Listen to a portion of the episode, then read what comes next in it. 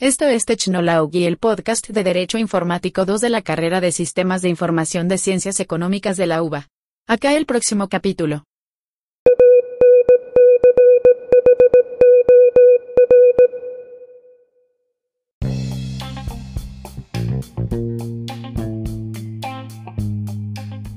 Hola, en esta edición somos Karen y Paula y vamos a hablar un poco sobre aquellos mitos o verdades sobre el teletrabajo. ¿Qué es el teletrabajo? Ya en estos tiempos, con la tecnología tan aplicada a nuestras vidas, todos deben saber de qué hablamos. Pero por las dudas aclaramos que es una modalidad de trabajo en la cual, si contamos con una computadora y una conexión a Internet, podemos hacer nuestro trabajo en cualquier lugar sin necesidad de trasladarnos hasta la oficina. El 30 de julio del 2020 fue aprobada la Ley 27.555, la nueva ley de teletrabajo, lo que hace esta norma es incorporar una nueva modalidad contractual a la ley de contrato de trabajo, con el objetivo de regular algunos conceptos legales mínimos a este modo de contratación. Luego serán los convenios colectivos los que se encargarán de adaptar la normativa de teletrabajo a la realidad de cada sector laboral. Muchas opiniones circulan sobre el teletrabajo, sus beneficios y sus contras, pero ¿son mitos o verdades? Mito número 1. Hacer teletrabajo significa disponibilidad 24 por 7. Mucha gente, y especialmente los jefes, suponen que como es tan fácil comunicarse por WhatsApp, es el mejor medio para hablarnos por cuestiones laborales. Pero la mayoría de las personas no tenemos un teléfono laboral, el cual podamos apagar una vez finalizada nuestra jornada. Si este es el medio de comunicación que se adopta, quedamos expuestos a recibir llamados y mensajes laborales en nuestro tiempo personal y familiar. Por más que nuestro jefe nos diga que nos manda el mensaje solo para no olvidarse y que no tenemos la obligación de leerlo, cierto es que invade nuestro momento de descanso y es muy difícil no quedarse pensando en las cuestiones por las que nos están consultando.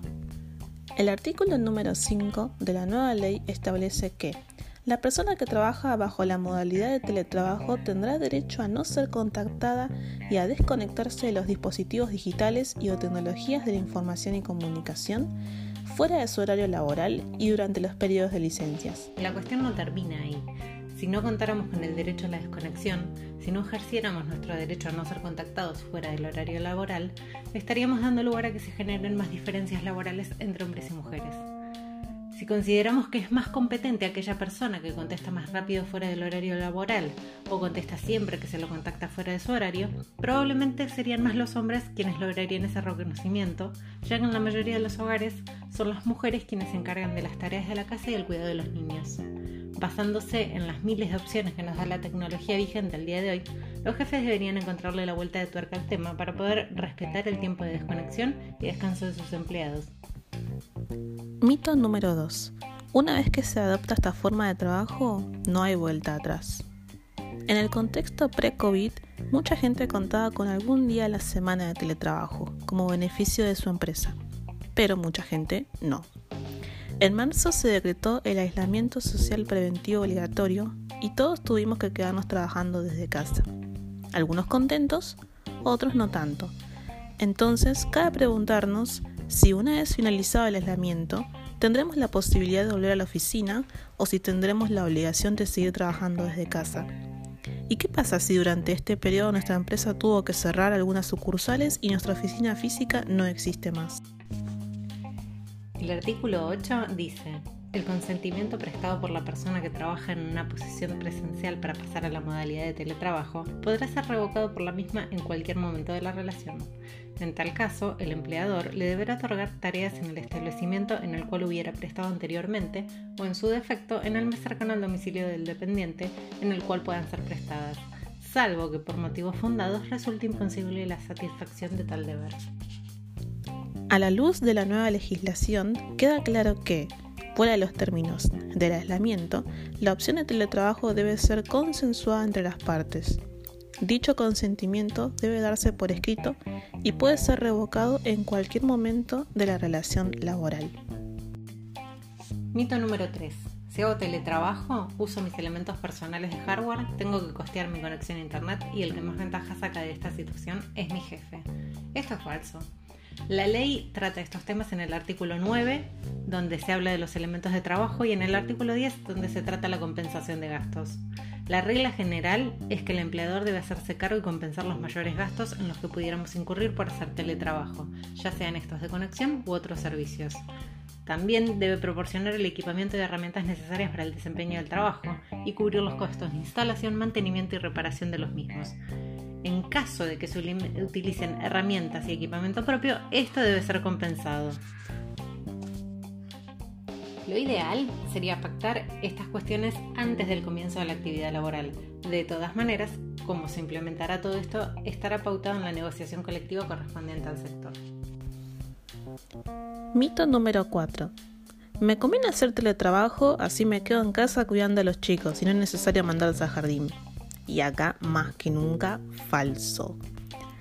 Hacer teletrabajo ofrece mucha libertad y flexibilidad, y si bien la ley establece en su artículo número 6 que aquellas personas que trabajen bajo esta modalidad y tengan a su cargo personas menores de 13 años o adultos mayores, tienen derecho a horarios compatibles con las tareas de cuidado.